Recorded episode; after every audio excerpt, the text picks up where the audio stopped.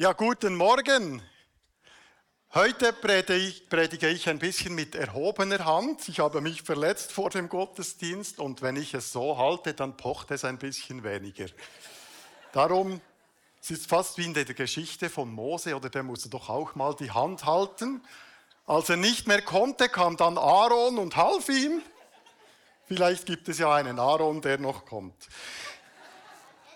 Ja, gut, wir sind voll im Thema. Es geht um den Geiz. Ich weiß nicht, wie es euch geht, aber kennt ihr diese Sätze von Lara? Diese Sätze so, ah, etwas günstigeres hätte es doch auch getan. Oder in Deutschland, dort gibt es mehr fürs gleiche Geld. Oder das, ein Werbegeschenk von Maler Hunziker, das hätte es doch auch getan. Mit diesem letzten Satz haben meine Frau und ich Bekanntschaft geschlossen. Zu unserer Hochzeit bekamen wir ein Werbegeschenk Kugelschreiber.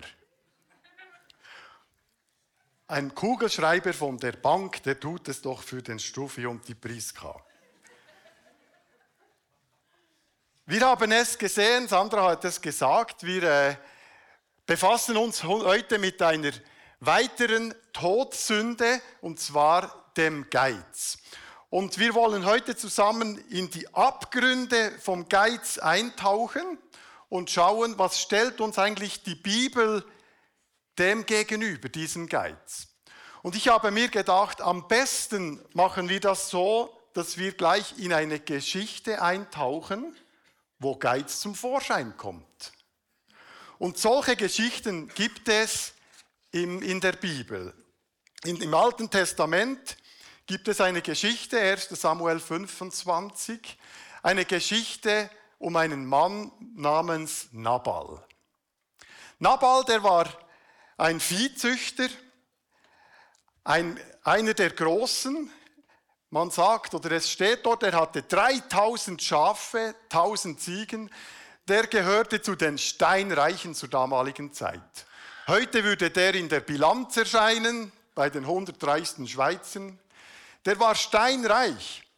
Und Nabal hatte auch ein bisschen ein spezieller Name. Sein Name Nabal auf Hebräisch bedeutet Dummkopf. Welche Mutter nennt ihren Sohn Dummkopf? Oh, lieber Dummkopf. Oh. Nein, das war sein Rufname. Man nannte ihn Dummkopf, weil er so handelte. Das, das, das, er bekam seinen Namen. Wir sehen dann noch warum. Nabal hatte auch eine Frau, die hieß Abigail. Und von ihr heißt es, dass sie eine schöne Frau war mit viel Weisheit. Ihr merkt es schon, das ist wahrscheinlich das unterschiedlichste Ehepaar, das es gibt. Da haben Dummheit und Weisheit geheiratet. Und man fragt sich zu Recht, ob das gut kommen kann. Nun, wie ist das, was ist passiert? Da war David, ein ehemaliger Hirtenjunge, der musste vom, vor dem aktuellen König, vor Saul, flüchten. Und das war darum, weil die Leute, die fanden David, äh, die waren begeistert davon und die sahen in ihm schon den nächsten König. Und das war zu viel für Saul. Er war eifersüchtig, neidisch und er wollte ihn umbringen. Und darum ging David mit seinen 600 Soldaten in die Wüste. Eines Tages, als David das Lager aufschlägt, bewacht er und seine Leute bewachen auch die Schafe von Nabal. Und es heißt dann, kein einziges Schaf ist Nabal in dieser Zeit abhanden gekommen. Und dann kam die Zeit des Schafschurfestes. Das war so ein Fest, da haben sie die Schafe geschoren und die Herdenbesitzer haben dann die Wolle geteilt mit ihren Mitarbeitern und sie dankten Gott für die Ernte sozusagen. Und dann war also dieses Fest und David musste ja seine 600 Leute irgendwo ernähren.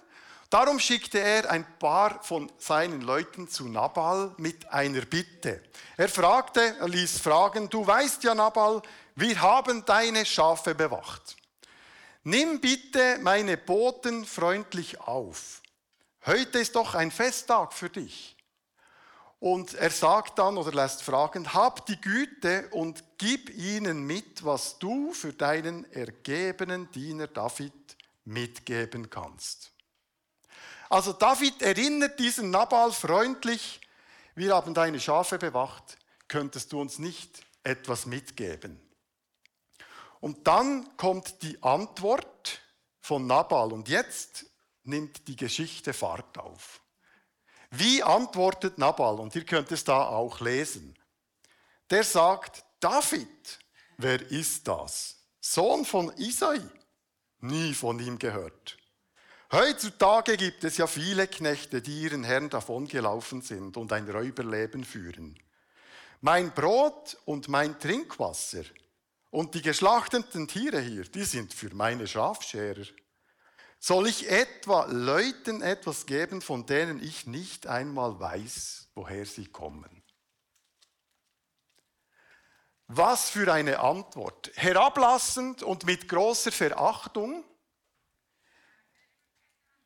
gönnt Nabal diesen Leuten nicht ein Brotkrümmel.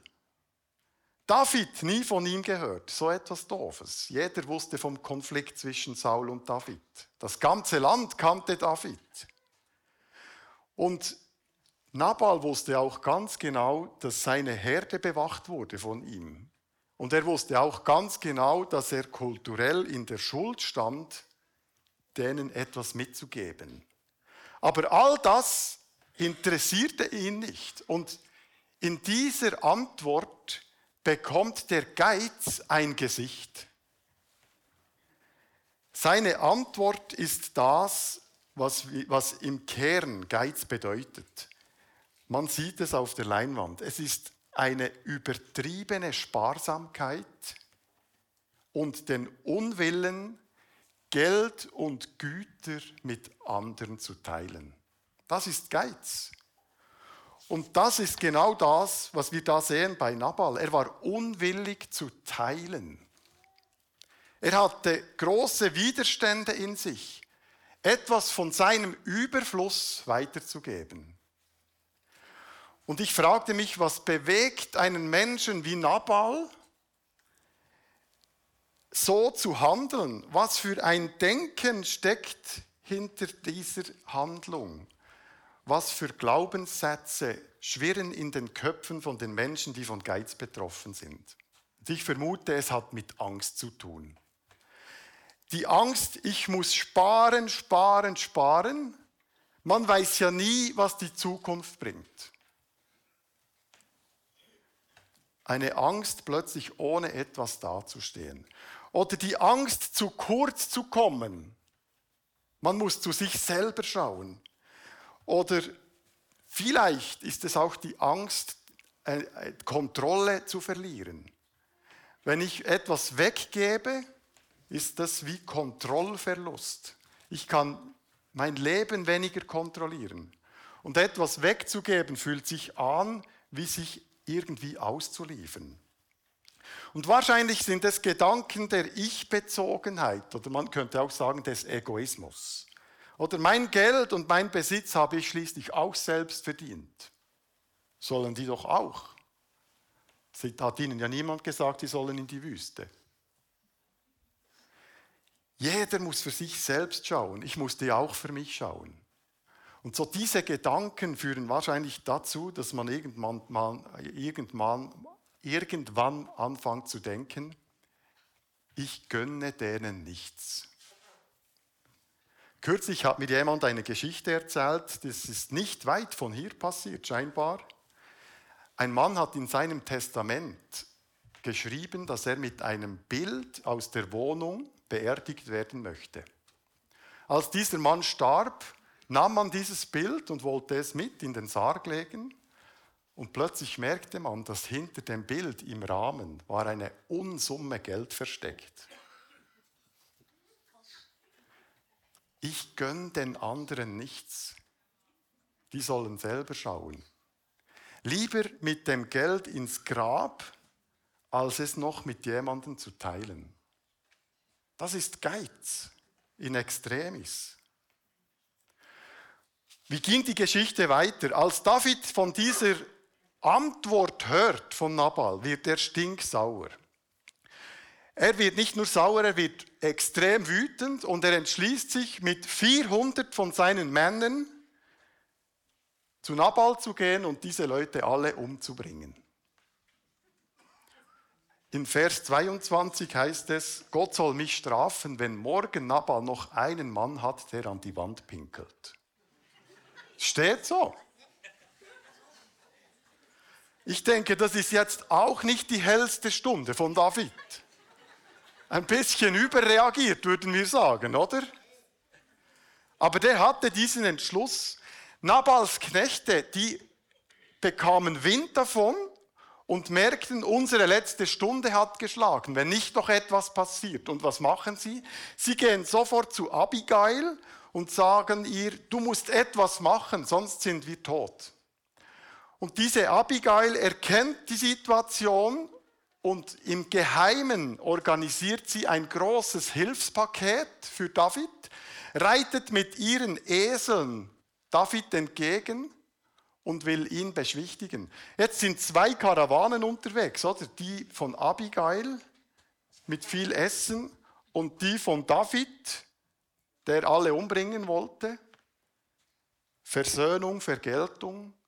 Zum Glück treffen die sich in der Mitte. Sie reden miteinander und Abigail kann diesen David abhalten, sein Vorhaben durchzuziehen. David nimmt all die Geschenke gerne an und geht wieder nach Hause und ist unglaublich dankbar. Dankbar dafür, dass Abigail ihn vor einer fürchterlichen Tat bewahrt hat und dankbar dafür, dass er Essen bekam. Abigail, sie ging nach Hause. Als sie nach Hause geht, ist dieses Fest voll im Gange. Ihr Mann Nabal ist stockbetrunken. Sie kann nicht mit ihm reden, nicht ansprechbar. Am nächsten Tag erzählt sie ihm alles, was passiert ist. Dass sie ihn und die ganze Familie vor dem Tod bewahrt hat. Als Nabal das hört, trifft ihn buchstäblich den Schlag. Er hat einen Herzinfarkt und stirbt ein paar Tage später. Das ist die Geschichte. Geiz hat Auswirkungen. Geiz ist Gift auch für Beziehungen. Nicht wegen nichts hat die alte Kirche Geiz als eine Todsünde definiert. Sie hat unglaubliche Auswirkungen auf die Menschen im Umfeld der Geizigen. Wegen Nabal haben seine Frau, seine Kinder, seine Familie, seine Knechte, die haben alle gelitten wegen seinem Verhalten. Und das ist heute nicht anders. Als ich das gelesen habe, kam mir ein Film in den Sinn, ein Gotthelf-Film, Geld und Geist, von den geizigen Emmentaler Bauern. Und was machten die? Die streckten die Milch, sie nahmen den Rahm oben ab, um noch ein bisschen mehr Geld zu verdienen. Und was waren die Auswirkungen? Die Kinder hatten plötzlich Mangelerscheinungen. Wegen dem Geiz der Bauern litten plötzlich die Kinder. Kürzlich hat mir jemand eine Geschichte erzählt von einer Familie. Die Frau ist schwer krank, sie bekommen Geld wegen der Krankheit. Der Mann spart alles Geld, bringt es auf die Bank und kauft der Frau keinen Lift, dass sie die Treppe hinaufgehen kann oder mit dem Rollstuhl. Er spart es lieber. Und schon wieder, wegen dem Geiz leidet die Frau und auch die Kinder und die ganze Familie. Also Geiz hat Auswirkungen auf die Menschen im Umfeld und auch für die Betroffenen selber. Ich habe es schon gesagt, oder? Warum wurde Nabal Nabal genannt? Er wurde wahrgenommen als grob und gemein, heißt es. Als ein knausriger Mann. Und vielfach ist es so, dass geizige Menschen knausen nicht nur beim Teilen vom Geld, sondern auch mit Zuwendung und Emotionen und Empathie. Und manchmal haben sie auch Schwierigkeiten zu vergeben oder sind nachtragend. Der Geiz ist nicht nur auf das Materielle beschränkt. Und in unserer Predigserie, ihr lest es ja da, heißt es, erlöse uns von dem Bösen. Aber wie werden wir dann geiziges Verhalten, wie werden wir von dem erlöst? Und ich äh, denke, wir können, wenn wir in die Bibel schauen, merken wir, dass die Bibel dem Geiz etwas gegenüberstellt und das wollen wir jetzt auch anschauen. Und zwar so, wie wir in die Geschichte von Nabal eingetaucht sind, die uns Geiz beschreibt, tauchen wir in eine Geschichte ein, die uns zeigt, was die Bibel dem Geiz gegenüberstellt. Es ist die Geschichte von Barnabas. Und jetzt müssen wir ein paar Jahrhunderte vorwärts spulen. Wir gehen ins Neue Testament, Testament in die Zeit, als die erste Gemeinde entstand in Jerusalem. Und da versammelten sich so nach Pfingsten die ersten Christen. Es kamen viele Leute dazu, Leute aus verschiedensten Kulturen, Sprachen, Gesellschaftsschichten. Ein richtig bunter Haufen. Und diese Menschen hatten alle ein Ziel, sie wollten diesem Jesus nachfolgen und eine Gemeinschaft bilden. Und dann heißt es, keiner der Gläubigen musste Not leiden. Denn wenn es, ein, wenn, es irgendetwas, wenn es an irgendetwas fehlte, war jeder gerne bereit, Häuser oder Äcker zu verkaufen und das Geld den Aposteln zu übergeben. Die verteilten es an die Bedürftigen. Josef, ein Levit aus Zypern, gehörte auch zu denen, die ihr Hab und Gut zur Verfügung stellten. Die Apostel nannten ihn Barnabas. Das heißt übersetzt, der anderen Mut macht. Er verkaufte seinen Acker und überreichte das Geld den Aposteln. Da ist also dieser Barnabas, der verkauft seinen Acker, damit die Not gelindert wird von denjenigen in der Gemeinde, die weniger hatten, die nicht genug hatten zum Essen. Und dieser Barnabas, der hat das freiwillig getan. Der, da war kein Zwang, das zu machen. Aber er nahm sich das zu Herzen, was er von diesem Jesus, von diesem Christus gehört hat. Der hat einmal gesagt, wer zwei Hemden hat, soll dem eins geben, der keins hat. Wer genug zu essen hat, soll dem geben, der hungert. Von solchen Sätzen ließ er sich prägen. Und er hatte ja zwei Hemden. Er hatte genug, also hat er, hat er weitergegeben. Und hier in dieser Geschichte wird sichtbar, was dem Geiz gegenübergestellt wird. Es ist die Großzügigkeit. Barnabas hilft uns zu sehen, was Großzügigkeit in ihrem Kern ist. Und ihr seht es da. Es ist ohne Verpflichtung und Zwang anderen etwas in einem Umfang zukommen zu lassen, das über das erwartende Maß hinausgeht. Das ist Großzügigkeit. Das ist das Gegenteil von Geiz. Darum ist Barnabas das Gegenteil von Nabal. Nabal war aus Angst zurückzuhalten, hat er nicht geteilt. Barnabas hat diese Ängste überwunden. Er erinnert sich an die Sätze aus dem Alten Testament, wo Gott sagt, wer Gutes tut, dem, wird es, dem geht es selber gut. Wer anderen Erfrischung gibt, wird selbst erfrischt. Dieser Satz, der gefällt mir. Wer anderen eine Erfrischung gibt, wird selbst erfrischt. Wenn man Segen weitergibt, Menschen etwas gibt, was sie sich selber nicht geben können, dann ist das eine Erfrischung. Menschen machen die Erfahrung, Großzügigkeit kann erfrischend sein.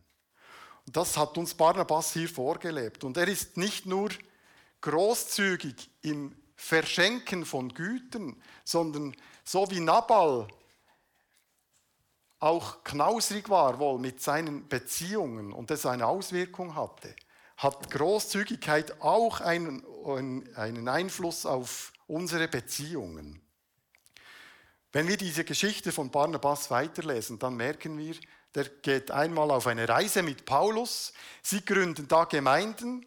Sie kommen, um zum Schluss, zum Schluss noch einmal diese Gemeinden besuchen zu gehen, auf eine zweite Reise. Dann gibt es aber ein Problem. Paulus sagt, ich nehme diesen Markus, der uns auf der ersten Reise der uns begleitet hat, den nehme ich nicht mehr mit. Der hat uns im Stich gelassen. Er ist nach Hause zurückgekehrt, als es brenzlig wurde. Mit dem gehe ich auf keinen Fall mehr auf eine Reise. Und Barnabas sagte, nein, nein, Paulus, dem geben wir eine zweite Chance. Der kommt noch einmal mit. Und das heißt dann, sie hatten eine heftige Auseinandersetzung. Das führte dazu, dass sie sich trennten. Paulus ging dann selber mit Silas auf eine Reise. Barnabas gab diesem Markus eine zweite Chance, obschon er versagt hat. Und das hier sehen wir seine Großzügigkeit, eine zweite Chance zu geben. Es ist nicht einfach zu Ende, wenn man versagt. Und er geht mit ihm nach Zypern und heute können wir sagen zum Glück.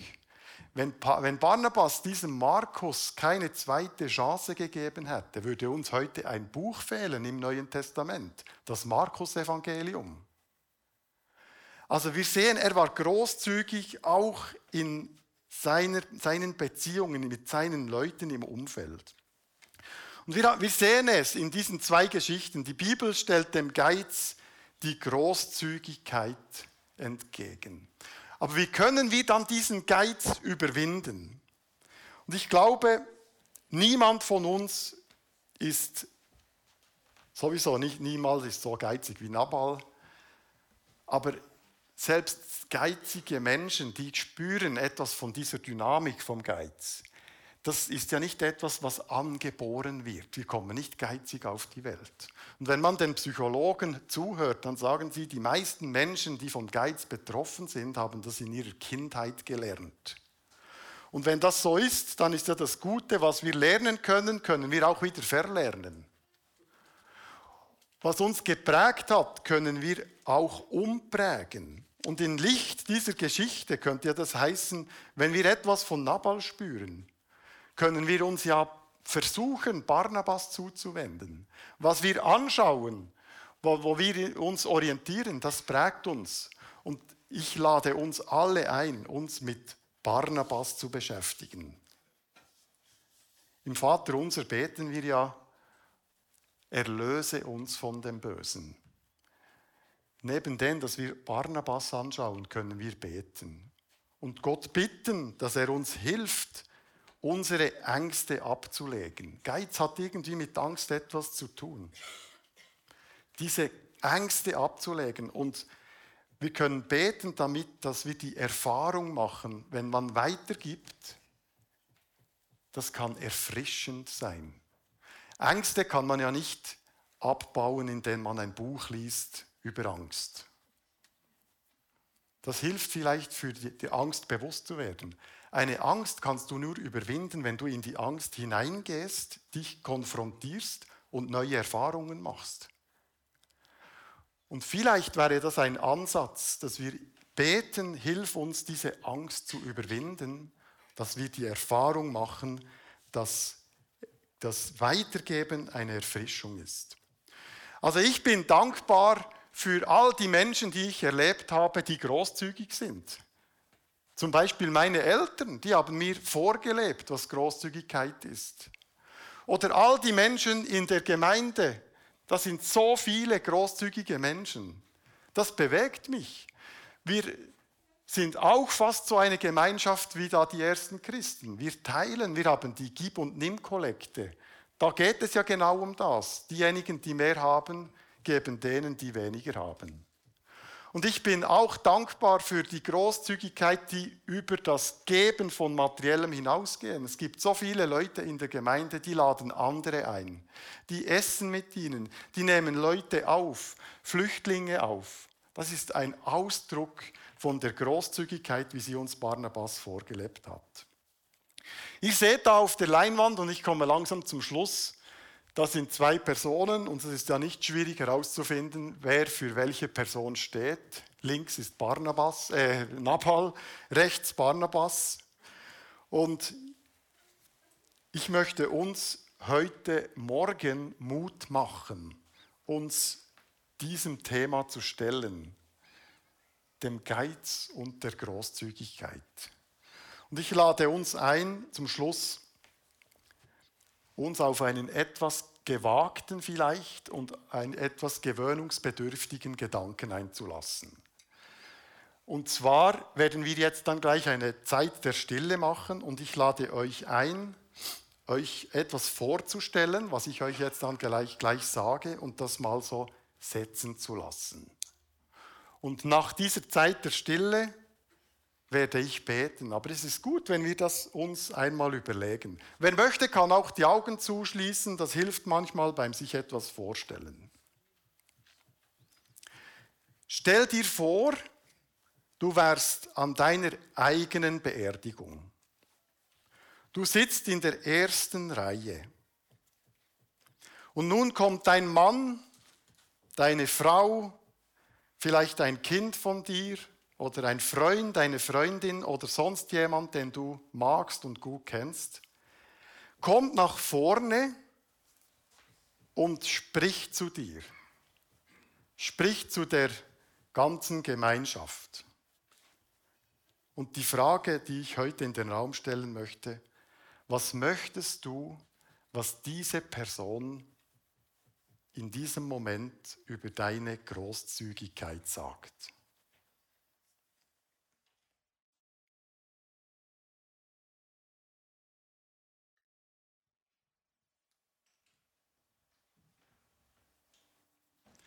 Vater im Himmel, ich bete, dass du uns allen hilfst.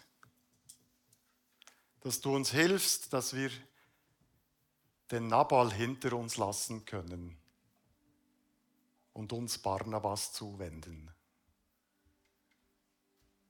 Du, Jesus Christus, hast uns vorgelebt, was Großzügigkeit bedeutet. Und ich möchte mich an dem orientieren an dir, Jesus, an den Geschichten von diesen Menschen wie Barnabas. Hilf mir und uns allen, einen großzügigen Lebensstil zu leben und diesen Menschen zu helfen, die weniger haben. Und ich bete, dass du uns hilfst, dass wir immer auch wieder die Erfahrung machen können, dass wir nicht Angst haben müssen, Sachen wegzugeben, sondern dass das erfrischend sein kann. Es hat genug für uns. Und ich bitte dich, dass du uns hilfst, diesen Menschen zu dienen, die weniger haben. Und von denen gibt es Leute, die geflüchtet sind, Menschen unter uns, die weniger Möglichkeiten haben. Erlöse uns von den Gedanken, die uns immer wieder sagen, wir müssen sparen, sparen, sparen. Man weiß ja nie, was kommt. Es ist so, wir wissen es nicht, aber du weißt es. Und wir vertrauen dir. Danke, dass du uns hilfst immer wieder und dass wir mit deiner Hilfe rechnen können, auch wenn wir Ängste überwinden möchten. Danke für deine Gegenwart. Amen.